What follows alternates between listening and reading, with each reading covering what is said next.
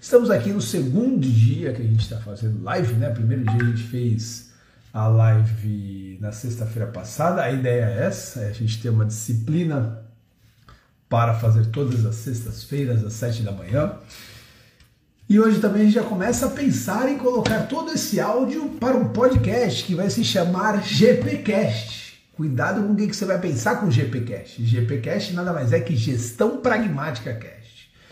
O nome da minha empresa se chama Essencial Gestão Empresarial, onde eu a missão da minha empresa, né, você já sabe disso, que é maximizar a lucratividade do empresário e melhorar a qualidade, não, maximizar a lucratividade da empresa e melhorar a qualidade de vida do empresário e seus colaboradores através de consultorias. Porém, no podcast a gente não vai para gestão essencial, a gente vai para gestão pragmática, que se eu não me engano, foi a primeira lição da nossa primeira aula semana passada que, que é o pragmatismo? O pragmatismo é fazer o que precisa ser feito. Você precisa fazer, você vai lá e faz. A gestão pragmática, então, no nosso podcast, vão ser sacadas, insights, dicas as quais você pode colocar para fazer naquele momento. A gente vai trazer uma, uma, uma voz, uma comunicação muito simplista para que a gente consiga atingir maior número de pessoas de maneira simples, sem muita complexidade. Então, Gestão Pragmática Podcast, logo logo, vai estar por aí e com os áudios das lives. E mais alguma coisa que a gente pode fazer mais para frente, maravilha? Vamos lembrar um pouquinho o que a gente falou semana passada? Uma das coisas que a gente falou semana passada foi empreender por necessidade. Empreender por necessidade foi uma das coisas que a gente falou referente a, a quem começa a empreender. Então tem gente que empreende por necessidade, vamos lembrar um pouquinho disso. Cara, eu preciso alimentar meus filhos e aí a pessoa vai lá e, cara, faz alguma coisa para empreender. Algumas pessoas dessas têm sucesso, mas quando ela começa pensando em si, não no mercado, ela já começou errado no planejamento. E tem o empreender por oportunidade ela percebe que existe uma oportunidade no mercado, ou seja, ela está olhando para fora e fala, cara, aí tem chance, hein? Aí é legal. E aí ela vai lá e empreende por oportunidade. Isso é mais vantajoso. Isso daí mostra que existe uma oportunidade. Aproveitando que a Camila Pavarini entrou aí, Camila Pavarini ela é do Medita Kids. Camila, se eu errei a sua empresa, me desculpa. Mas eu meio que estava né, perto dela quando ela construiu isso. A gente participava de um grupo de meditação para adultos e ela percebeu que, pelo menos eu não conhecia, tá, Camila? Que ninguém fazia meditação para criança. Cara, como é que tu vai botar Telegram para meditar, velho? Ah, bota ele em posição flor de lótus. Meu irmão, ele vai sair correndo, vai quebrar a casa toda. Ela percebeu isso, ela percebeu essa oportunidade e falou: Cara, eu vou aí. Eu vou aí porque existe uma oportunidade. E ela pegou, foi e hoje é bem reconhecida aí como, pelo menos no meu, no meu conhecimento, como a principal uh, especialista em meditação para crianças na, no, no país. Cara, meditação para crianças, cara. Essa é uma outra sacada que a gente vai falar mais para frente, que é o poder do nicho, né? Mas a oportunidade é diferente da necessidade, dá para entender? Existe uma oportunidade aí, vou nela. Necessidade, cara, eu preciso fazer alguma coisa. Outra coisa que a gente falou bastante foi sobre eficiência e eficácia. Eficácia dá resultado, Eficiência você dá esse mesmo resultado com menos recurso. Uh, a gente fala muito sobre escala hoje em dia. Cara, eu estou vendendo para uma pessoa, consigo vender para 10 ao mesmo tempo, eu escalo isso. Você precisa ter os dois na sua empresa. Você precisa trabalhar eficácia, você precisa dar resultados, e depois que você der resultados, você tem que ser eficiente, que é você ser eficiente nesse resultado. Então não dá para ficar sem um, ou só com um ou com o outro. Agora, se tiver que escolher um, inicialmente vai para eficácia. Qual o problema? Tem gente que quer ser muito eficiente sem dar resultados. Você já viu um funcionário falando assim, pô, mas eu entro 6 da manhã, vou embora 10 da noite e tu ainda reclama. Porque pode ser que esteja acontecendo que você está trabalhando que só um camelo, mas não está dando resultado. Aí não adianta nada. Imagina uma barra de gelo aqui em cima da minha mesa, eu com um pano de prato falando, cara, eu tô secando tudo, tô secando tudo, tô secando tudo, tá tudo sequinho. É só que eu paro de usar o pano de prato começa a molhar de novo. Eu tô secando, eu tô secando, eu tô secando. Tô sendo eficiente pra cacete. Nada eficaz. Eu vou ser eficaz na hora que eu tirar a porra da barra de gelo daqui, jogar ela no lixo Eu fui eficaz, molhar não vai mais. Eu vou lá, passo um paninho e acabou. Então, eficiência e eficácia foi isso que a gente falou. A gente falou pouquíssimo sobre planejamento. Pouquíssimo sobre planejamento, a gente vai falar muito mais sobre planejamento. Mas, se eu não me engano, pelo menos está muito latente na minha cabeça, eu devo ter falado uma frase que eu adoro do Mike Tyson. Ele tá virando clichê. E clichê, galera, vai ter muita coisa clichê aqui, tá certo? Porque clichê é bom. As coisas viraram clichê porque elas, elas pegaram. Essa é a grande sacada. O Mike Tyson tem uma frasezinha clichê que é todo mundo tem um planejamento até tomar o primeiro soco na boca. Você vai lá e monta seu plano de negócios. O plano de negócios no papel ele é maravilhoso. Mas será que ele vai sair exatamente no mercado? Não. Você vai ter que fazer o que os startupeiros, né, os donos de startups chamam de pivotar. Você vai ter que virar um pouquinho a direção do seu barco. A gente falou pouquíssimo de planejamento, falamos só essa parte, que nem tudo que você planeja sai, mas a gente falou muito de execução. A gente usou uma palavrinha lá, né, do pragmatismo, que é botar para moer, é fazer o que tem que ser feito. Então, esse é o ponto que a gente chegou, a gente falou muito de pragmatismo, que você tem que fazer. Tem alguma coisa que você sabe que você tem que fazer, que você está procrastinando. Pessoal, se eu não me engano, um curso que eu vou começar aí essa semana, eu conheci o curso em 2015, sete anos. Eu sabia que tinha que fazer esse curso. Eu não fui pragmático. Eu, preciso, eu precisei do meu sócio me colocar na maior saia justa, na maior roubada, para eu fazer o que eu tenho que fazer. Galera, para para pensar nisso. Você não procrastina às vezes um dia, dois dias. Você não procrastina um mês, você procrastina anos. Sete anos, oito anos, dez anos. Às vezes você procrastina e você olha para trás e fala, cara, se eu tivesse ido por esse caminho. Então, essa é mais ou menos a revisão da aula, da última aula. E eu terminei só dando a introdução da aula de hoje, que era a matriz de eficiência. Eu lembro que eu linkei eficácia com eficiência e falei, poxa, a próxima aula vamos para eficiência. Quando a gente fala de gestão, quando a gente fala de gestão empresarial, para vocês, meus acompanhantes, meus 8 mil, tira três zeros, da live de hoje, ou então você ouvinte do GPcast, Gestão Pragmática para Empreendedores, uh, quem, quem conhece um pouquinho uma empresa, ele sabe que uma empresa é como se fosse uma mesa com quatro pernas, quatro perninhas. A primeira perninha, gestão operacional. Gestão operacional é a tua atividade fim. Então o Alessandro aqui, uma das empresas dele é contabilidade, o Giba com a confecção de filmes, a Camila com Medita Kids, certo? Eu com consultoria. E aí o que, que acontece? É, esse daí é a tua perninha de eficiência operacional. A Fabiana que entrou agora né, com hora de brincar dela, que é, é relacionado para algumas partes de, de infantis, etc e tal. E aí você tem a eficiência operacional. Depois você vai para a eficiência de capital, que é cuidar do teu financeiro. Eficiência comercial, nessa eficiência comercial, essa perna aqui você abre e aí você tem, dentro da eficiência comercial, você tem marketing e vendas. E a última perninha, eficiência organizacional. Eficiência organizacional com aquela nossa perninha lá. E a Vanessa escreveu aqui para mim, eu lembrei, lógico, bailarina e apresentadora. Inclusive apresentou se eu não me engano, o primeiro ou o segundo é, DNA Day, né, o, o, evento do JJ. Bom, o que, que acontece? Agora nós vamos explorar essas quatro perninhas. Por quê? Porque você já teve uma perna, uma mesa na tua casa que a perna estava bamba. E tu agarrava o molde daquela mesa porque tu queria comer e o bagulho ficava assim. E é isso que acontece na tua empresa. Porque na maioria de, das vezes, todos nós empreendedores, ele faz o quê? Ele coloca uma perna ali fortona, que é a perna de eficiência operacional, e ele está o tempo todo lustrando essa perna, arrumando a perna, deixando a perna mais forte, troca essa perna por uma, uma perninha de plástico, bota uma de madeira e vai ficando fortona. E as outras três, ele nem lembra. Ou então ele faz de uma forma que ele não sabe fazer.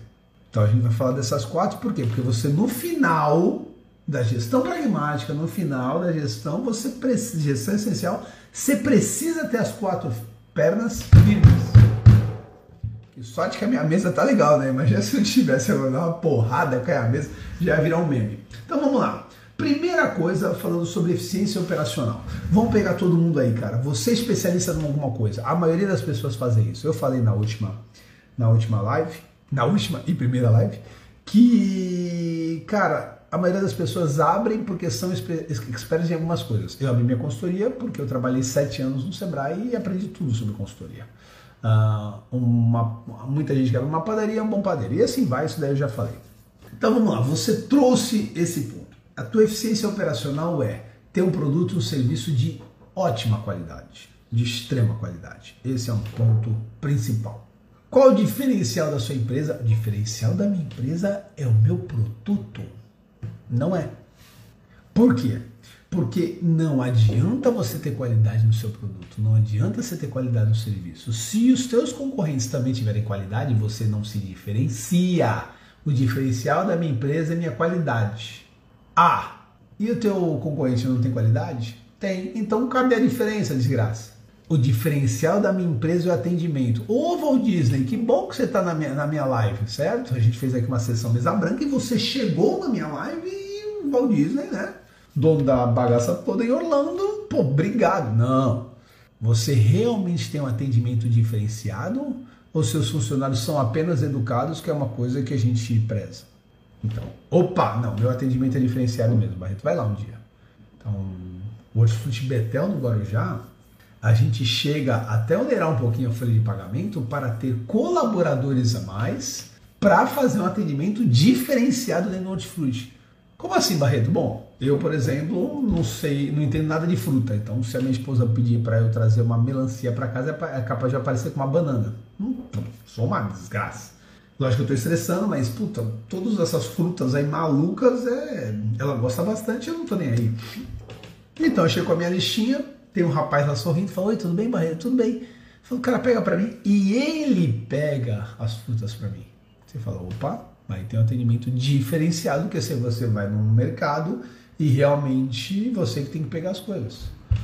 Você vai num açougue bem estruturado e o cara te dá uma aula de churrasco, o cara prepara o churrasco para você. Aqui na minha região, em alguns supermercados, você entra no açougue, o cara fala, ele tá vindo aqui, ele tá vindo aqui, ele tá vindo aqui. Quando chega no açougue, ele se abaixa. Fala, pega no outro atendimento, tem ninguém aqui. Aí se você faz um atendimento no açougue diferenciado explicando para ele como assa uma carne para o churrasco, de repente você tem um diferencial no atendimento. Mas se teu concorrente faz algo próximo, você acaba com o teu diferencial. Na última aula eu falei sobre isso. Michael Porter fala sobre Michael Porter é o pai da estratégia, ele fala sobre vantagem competitiva. Qual o principal passo da vantagem competitiva? É você ter um produto diferenciado, difícil de ser imitado. Aí sim você chegou na vantagem competitiva. Qual é a sua vantagem competitiva perante seus concorrentes? Qual é a distância que o J me ensinou uma vez, que ele falou assim que é o abismo. Qual é o abismo que você cria perante seus concorrentes ou perante as novas pessoas que vão entrar no mercado? Um médico, ele tem que passar sete anos fazendo lá medicina, residência, etc e tal, para entrar na profissão. Olha o abismo que tem para alguém que quer entrar na profissão.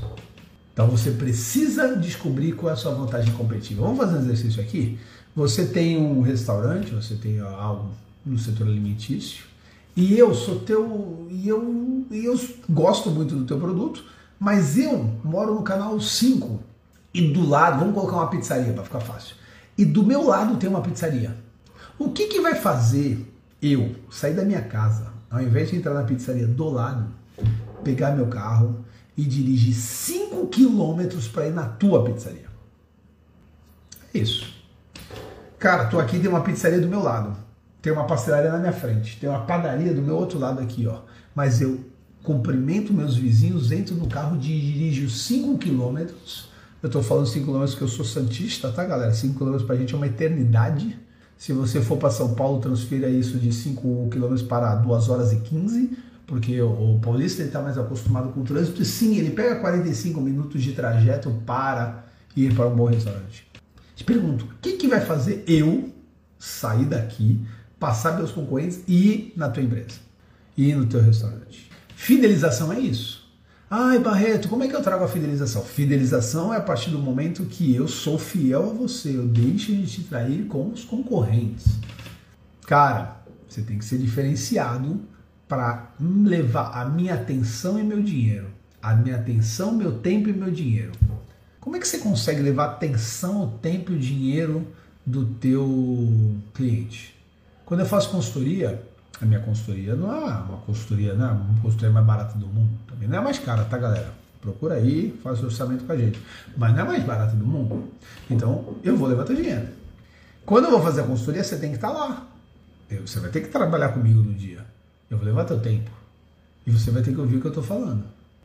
Então, tu tem que levar a tua atenção, o teu tempo e teu dinheiro. Não pensa só no dinheiro do cliente, não, cara. Às vezes o dinheiro é de menos. Às vezes é difícil ele te dar o tempo dele. Às vezes é difícil dar atenção. Galera, são 7 horas da manhã, tem aí 10, 12 pessoas conosco. É, nesse momento vocês estão me comprando com o quê? Com o tempo de vocês. Podiam estar fazendo inúmeras coisas.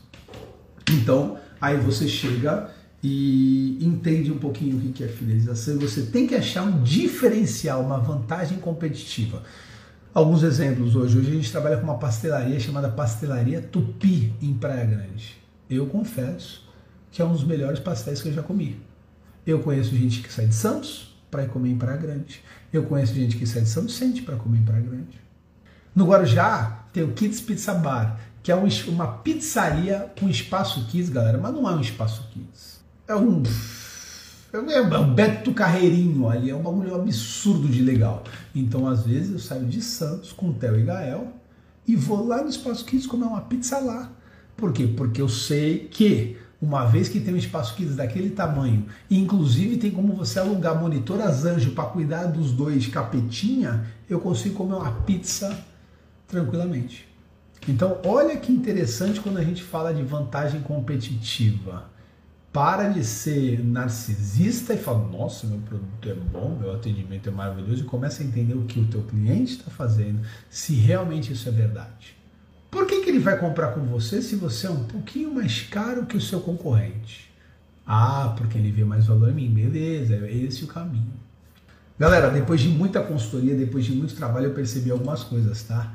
Uh, é muito difícil trabalhar no commodity. O que é trabalhar no commodity? Né? O, o, símbolo principal no marketing do commodity é o ovo, né? Pega um ovo, tá o ovo lá, pega o ovo na tua geladeira, vou perguntar, sabe qual é a granja dele? De onde ele veio? Ah, ele veio da granja Barreto, ele veio da granja Viana. Tu não sabe a granja que veio o teu ovo.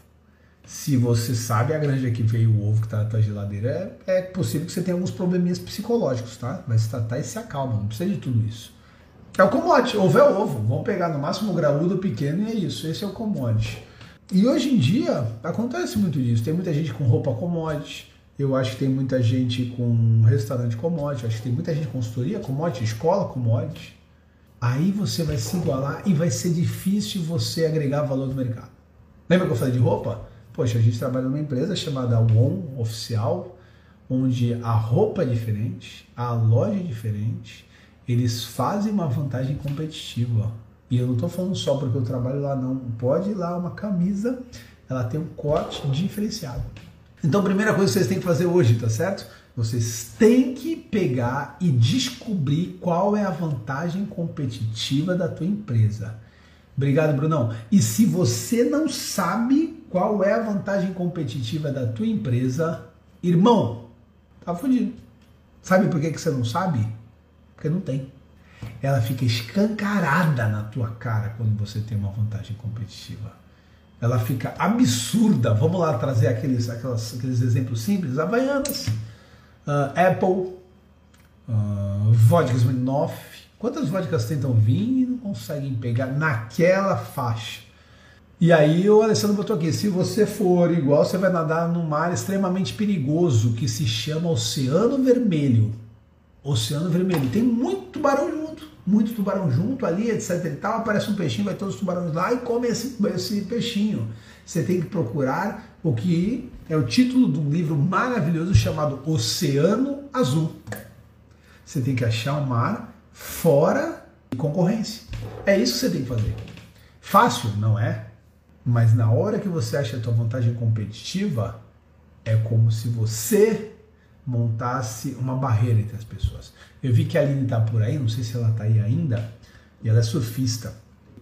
Para você surfar uma boa onda, você tem que passar pela arrebentação. Então, o surfista que está surfando aquela onda bacana pra caramba, ele já passou aquela arrebentação e aí de repente os concorrentes estão tentando passar essa arrebentação. Quando eles conseguirem passar essa arrebentação, você já surfou a sua onda. Na hora que eles forem surfar a onda dele, você está passando por uma outra arrebentação. Então, procura a tua vantagem competitiva, saiba qual é ela de verdade. Alguns de vocês eu vejo aí, vocês têm vantagens competitivas e se precisarem eu consigo falar para vocês. Legal? Se você não saber qual é a tua vantagem competitiva, começa a procurar. Começa a procurar algo para diferenciar a tua empresa dos concorrentes. E se você sabe, aprimora. Porque teus concorrentes também estão sabendo e vão atrás de você. Uh, um dos nossos clientes aqui é o Kleber Romeira. O Kleber Romeira, ele na área de churrasco, ele é diferenciado. Em Praia Grande, ele fez um assado incrível de domingo, uma coisa absurda, cupim, costelinha, etc. Que rola fila em frente ao Hortifruti Tupi. Ele comprou um pitch, pit smoker, aqueles, aqueles carro grandão, uma churrasqueira gigantesca, maravilhosa. Foi mais de 25 mil reais aquilo lá. E todo domingo. O que, que aconteceu meses depois? Alguém apareceu e comprou um pitch próximo ao bairro dele e começou a vender também. As pessoas começam a imitar os campeões, as pessoas começam a imitar os vencedores. E se você não se preparar, você pode ser ultrapassado. A grande sacada é você não deixar ser ultrapassado, porque você começou primeiro. Você começou a primeira corrida dias, meses, anos antes. Se você continuar na mesma pegada, você nunca vai ser alcançado, a não ser que tenha nem Bolt, The Flash, que às vezes acontece, às vezes tem um ou outro fora da curva, mas é muito difícil. Não vou falar nunca, mas vou falar muito difícil. O problema é que às vezes você está lá na frente e você fala, cara, vou dar uma relaxada aqui. E aí esse cara pode passar. Essa daí é a nossa eficiência operacional. Essa daí é o que a gente encontra e verifica eficiência operacional. Passou esse, descobriu a tua vantagem competitiva, tá legal? Bacana. Vamos para eficiência comercial? Vamos para eficiência comercial. Você tem uma vantagem competitiva, mas agora você tem que fazer o quê? Você tem que ter uma eficiência comercial. Primeiro de tudo, a tua vantagem competitiva, todo mundo sabe que ela existe? Todo mundo sabe que o pastel é diferenciado? Todo mundo sabe que o teu trabalho é totalmente, é bem melhor que o do teu concorrente? Você precisa trabalhar com marketing você precisa muito trabalhar com marketing. E na maioria das vezes não é você que deve fazer o marketing. Por quê? Porque você não é especialista na área. Você precisa contratar alguém para fazer o teu marketing. Galera, é muito barato perto do resultado que pode ter. Principalmente redes sociais. Galera, falando em números, tá? Você consegue uma pessoa para te ajudar no teu Instagram de 500 reais a de eterno. Lógico que de 500 reais ele vai fazer um trabalho mínimo nesse momento mas para quem não tem nada, por que não começar assim? Barreto, e aí tu acha então melhor pagar 500 reais do que 2 mil? Não, depende do custo-benefício. Se o menino que colocar 500 me trazer mil, e se o menino que, que eu colocar 2 mil me trazer 20 mil, eu vou nos 2 mil. Tudo tem que ser investimento. Então, marketing, você precisa trabalhar o marketing adequado. Quem me conhece há muito tempo já, verifica a evolução do meu marketing de dois anos para cá. Comecei fazendo, comecei testando algumas agências que não deram muito certo. Uh, não é que não deram certo, mas não deram a liga. Depois eu acertei, uh, as últimas três eu acertei as três vezes. Começou com o Michel, depois foi com o Fernando, depois foi para o Renan. Foi, foram vários upgrades nesse marketing. Não estou dizendo que meu marketing é perfeito, não, galera. Tem muita coisa para melhorar, mas eu estou o tempo todo tentando melhorar isso. Inclusive, esse é um dos meus calcanhares de Aquiles, tá? Eu tenho bastante dificuldade com isso. Legal, fez o marketing, aquela piadinha, né? Por que, que a gente come ovo de galinha e não de pato? Porque a galinha, quando bota o ovo, ela cacareja. Tem ovo aqui, bababá, tem ovo aqui, bababá, babá. O pato não, o pato fica na dele, então não sei que tem um ovo lá. Isso você tem que fazer. Você precisa divulgar mais a sua marca. Legal. Ah, Barreto, então fiz. Pula para eficiência financeira. Não vou pular nada, irmão. Volta para eficiência comercial.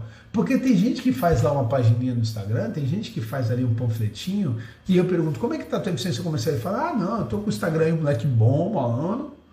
Eficiência comercial, além do marketing, tem um ponto muito importante que é venda. Venda. Deixa eu segurar um pouquinho para falar sobre um especialista em inovação. Ele escreveu um livro, ele organizou um livro chamado 99 Soluções Inovadoras, ou 99 Inovações, a centésima pode ser sua que é o Paulo Franzosi. E ele botou aqui: quem inova mantém o monopólio até que os outros te copiem. É isso aí. Então, enquanto você está inovando, você tem o monopólio da parada. Até alguém te copiar. A grande sacada é você. Isso daí deve estar, inclusive, no livro dele. Muito legal, muito legal. Vamos voltar para a eficiência comercial? Venda. Galera, foca em venda. O marketing é uma coisa, venda é outro. Como é que você faz para vender? Você precisa aprender funil de vendas. Funil de vendas é muito simples. Pensa no funil que está na tua casa. O funil ele é assim. Então você fala com 100 pessoas para comprar o teu produto, cai aqui 5, 2, 1, 10. Vai depender, desculpa o nome técnico, do rate de conversão. Quantas pessoas você coloca no funil e quantas pessoas saem aqui. É assim que funciona um funil de vendas.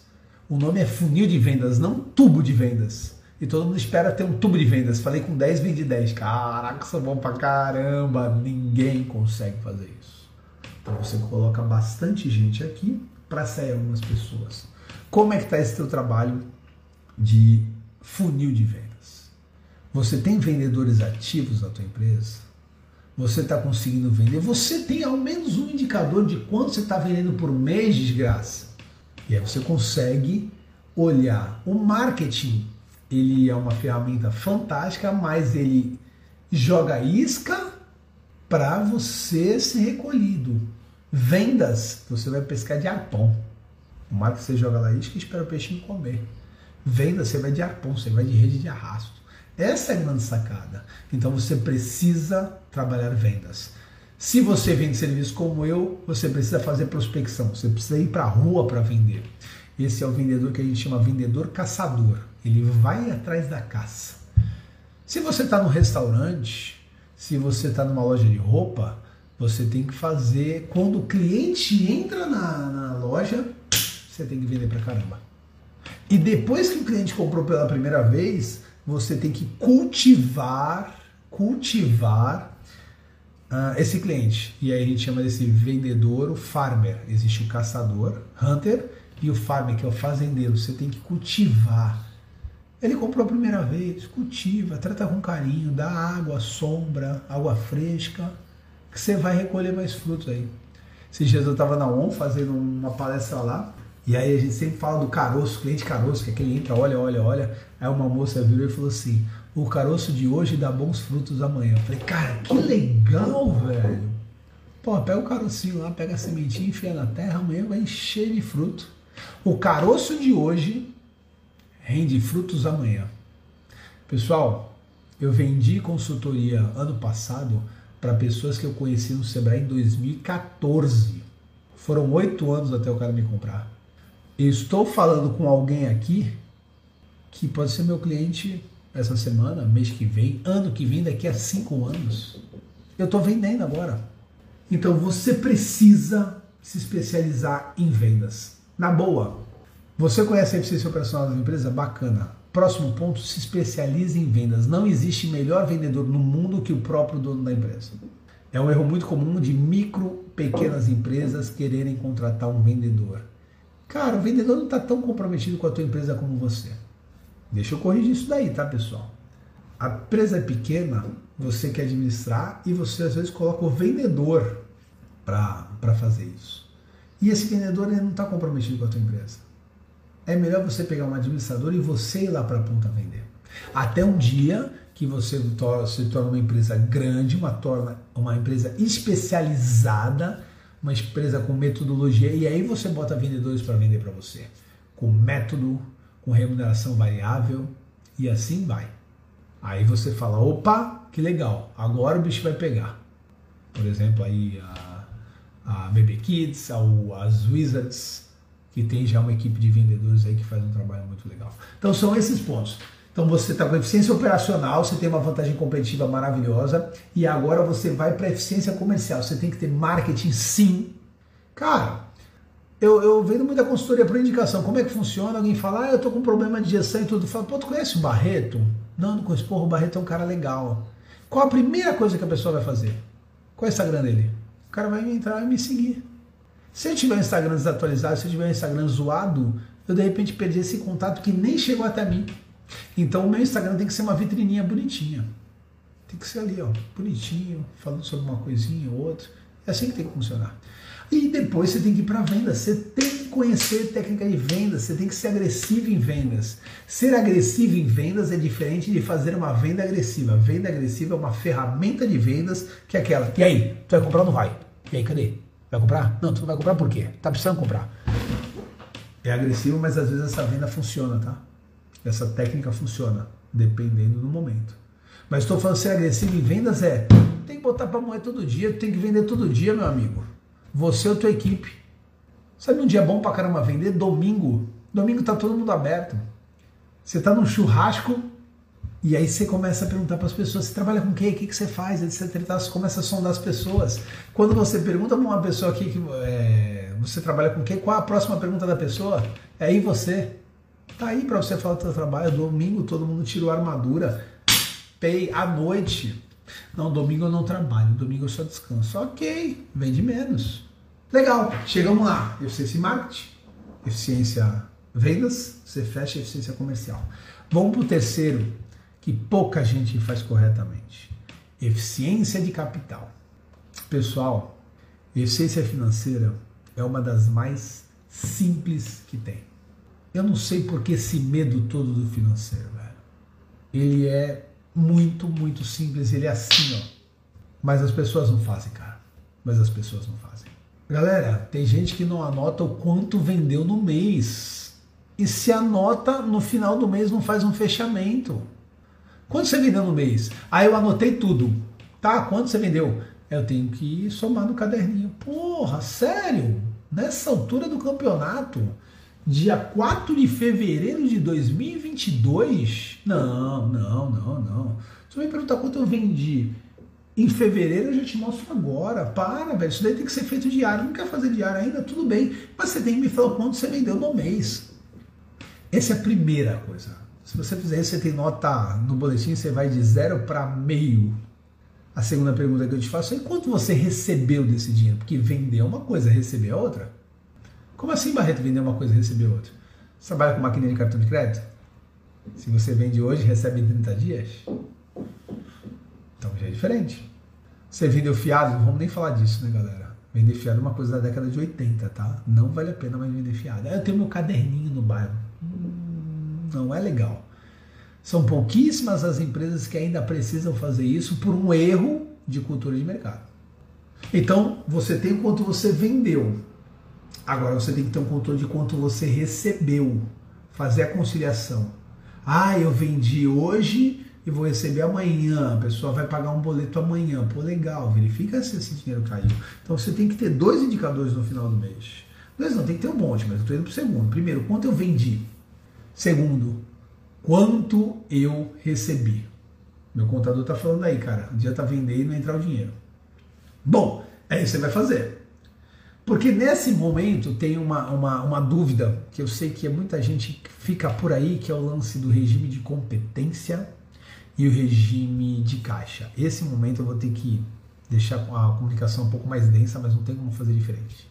Regime de competência é o quanto eu vendo e o quanto eu compro.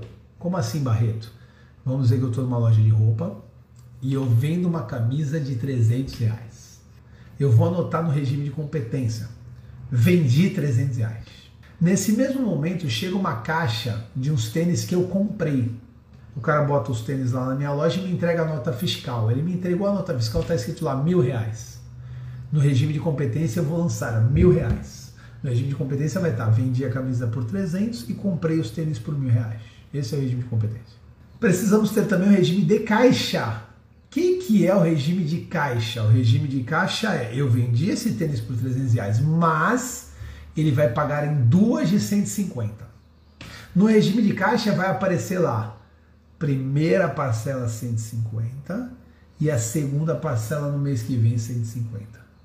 Eu vendi por 300, recebi 150 esse mês e vou receber 150 no outro mês. Então o regime de caixa vai aparecer 150 e 150. E aí também vou colocar o quanto eu paguei, não quanto eu comprei. Lembra do boletão lá? Lembra da nota fiscal dos tênis de mil, mil reais que eu falei? Legal, eu tenho que pagar esses tênis em quantos dias? Ah, você tem que pagar em sete dias. Então, no regime de competência vai aparecer hoje eu comprei mil reais. No regime de caixa, vai aparecer daqui a sete dias é hoje eu paguei mil reais. Deu para entender a diferença? Galera, vão ter dias que a gente vai falar de financeiro que a gente vai ficar só nisso, tá bom? A gente vai ficar só nisso. Qual é o grande problema do empresário? O empresário, o micro pequeno empresário, muitas vezes ele anota o quanto ele vendeu e quais foram as, as coisas que ele pagou. Ele confunde tudo. Quer ver uma pergunta muito simples? Barreto, cadê o meu dinheiro? Eu não sei onde está. Eu sei. Você vendeu a prazo, 30 dias, e está tendo que pagar as coisas à vista. De repente está aí. O Alessandro está falando, inclusive, para você tomar cuidado aí para analisar o recolhimento de impostos. Então você começa a fazer um controle desse. É, micro e pequeno empresário, começa fazendo controle de venda, começa a fazer depois o controle de fluxo de caixa, quanto entra e o quanto sai de dinheiro. Todo santo dia. Todo santo dia. Barreto, eu abri meu caixa, caiu 50 centavos e caiu pelo ralo. Você tem que anotar lá 50 centavos, desperdício. Você precisa controlar o teu financeiro todo santo dia. E hoje existem formas muito simples, existem softwares, existe terceirização financeira. Eu consigo te ajudar treinando tua equipe. Se você tiver sem o financeiro, você está cego. Agora imagina que coisa louca. Imagina que você está num carro maravilhoso, você está numa Ferrari Testarossa vermelha maravilhosa. Você é bom no comercial, então você acelera a 280 por hora, só que você é ruim no financeiro. Sabe o que você está fazendo? Você está dirigindo uma Ferrari Testarossa, tua eficiência operacional, a 280 por hora, uma eficiência comercial, de olhos vendados. Tu vai bater, tu vai capotar, tu vai morrer. Não fiz o financeiro direito. E aí a Camila tá falando, tem gente que mistura profissional com pessoal. Tu tá de sacanagem. Porque assim, não dá mais para falar disso, galera. Sabe? Que, pô, misturar as contas pessoais e profissionais. Não dá, mano. Você não pode mais fazer isso, cara. Não. não... Tua empresa vai quebrar. Tu tá dirigindo uma Ferrari Testarossa de olhos vendados a 280 por hora e com o pé no teto. Hum. Sabe qual é o maior problema? Quando você fala isso pro empresário, o empresário fala, é, eu sei, eu sei que não posso fazer, mas. Mas o que, cacete? E o pragmatismo? Você tem que pegar e resolver isso. Chegamos na eficiência financeira, agora vamos na última, eficiência organizacional. Agora é simples. Agora é só falar com pessoas. Pessoas. Eficiência organizacional o mais difícil de todos eles. As pessoas. Número é fácil. Número 2 mais 2 são 4. Comercial, relativamente fácil, tá, pessoal? Quando você aprende a vender, é fácil. Eficiência operacional, mais fácil de todos. Foi o que você estudou durante anos. E saber entender as pessoas. E saber entender os teus 10, 20, 50, 100 funcionários, cada cabecinha ali entender que aquela pessoa hoje está triste porque tem um, alguém na família doente. Entender que aquela cozinheira, ela não deixa ninguém ficar na cozinha, que ela tem medo de perder o lugar dela para alguém e por isso que ela arruma confusão com todo mundo e você tem que conseguir corrigir esse problema para ela não sair. Como é que você consegue fazer esses trabalhos? Entender que todo dia, muitos dias vão entrar pessoas e vão sair pessoas da tua empresa. Aquela pessoa que você estava treinando, que ela está ficando muito bom e ela chega para você e fala, então, eu vou precisar pedir minhas contas. Tu fala, porra, vou começar tudo de novo, cara. Aquela pessoa que você estava apostando, ela não funciona. Tem pessoas que mudam o seu trajeto, mudam o seu produto, tem pessoas que ficam ofendidas com você, você erra com as pessoas. Você precisa trabalhar uma psicologia empresarial. E aí tem gente ainda que reclama do coach. Eu não consigo entender. Você não reclama da profissão coach, você reclama do coach merda. Você reclama daquele maluco que nunca conseguiu nada para a vida dele, faz um curso de quatro dias, tira uma foto de braço cruzado, ou então assim, fala assim: Eu posso ajudar você. Quer ser mais feliz? Pergunte-me como, arrasta para cima. Se você não fez um negócio legal para tua vida, por que, que você vai fazer um negócio legal para a vida do outro? É esse cara que você gosta. Não é o profissional coach, é o coach ruim. Mas, Alessandro, se o contador for ruim também é a mesma coisa que o coach. Se a gente está falando aí de meditação com pessoas ruins, é a mesma coisa. Se a gente está falando de roupa ruim, é a mesma coisa. Se a gente está falando de consultor ruim, é a mesma coisa. Professor ruim é a mesma coisa. Médico ruim é a mesma coisa. Você precisa cuidar dos teus colaboradores. Quando você pensou em empreender, você pensou ser líder de pessoas. Você vai ter que ensinar as pessoas. Você é um tipo, uma espécie de pai empresarial. Tem gente ali que não, não tem metade do teu estudo, metade do teu conhecimento, metade da tua experiência. Toda vez que a palavra óbvio, óbvio vier à tua mente, saiba que você está errado. Mas isso é óbvio. Óbvio para quem? Óbvio para você que estudou 10 anos para fazer isso? Ou óbvio para ele que começou ontem e nunca tinha mexido com esse tipo de trabalho? Você não pode pensar que o que é óbvio para você é óbvio para o outro. Pessoal, essas são as. É, essa é a matriz de eficiência com essas quatro pernas. Qual a liçãozinha de casa dessa semana? É, você sabe qual é a tua vantagem competitiva? Então você pega e coloca. Pessoal, se vocês souberem qual a vantagem competitiva, coloca no Instagram de vocês e fala: a vantagem competitiva da empresa é essa, essa, essa. E me marca, tá bom? E me marca que eu gostaria de saber. Eficiência comercial. De 0 a 10, como é que está teu marketing? De 0 a 10, como é que tá suas vendas? Eficiência de capital. Você tem o financeiro? Pergunta rápida. Janeiro, hoje é dia 4 de fevereiro. Quanto você faturou? Quanto você recebeu? E quanto você lucrou em janeiro? Você sabe? Se não sabe, deveria saber. E por fim, eficiência organizacional.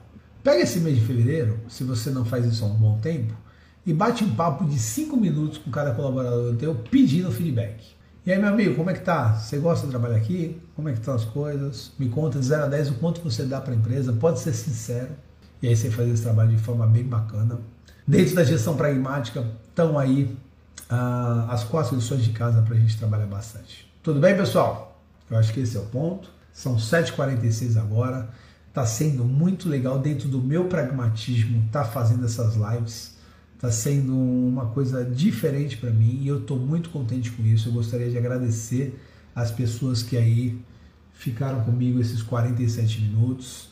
Eu consegui vender para vocês e tomar de vocês essa atenção durante 45 minutos da vida de vocês. Pessoal, muito obrigado, tudo de bom e sexta-feira, 7 da manhã, a gente vai para a próxima aula. Valeu, pessoal!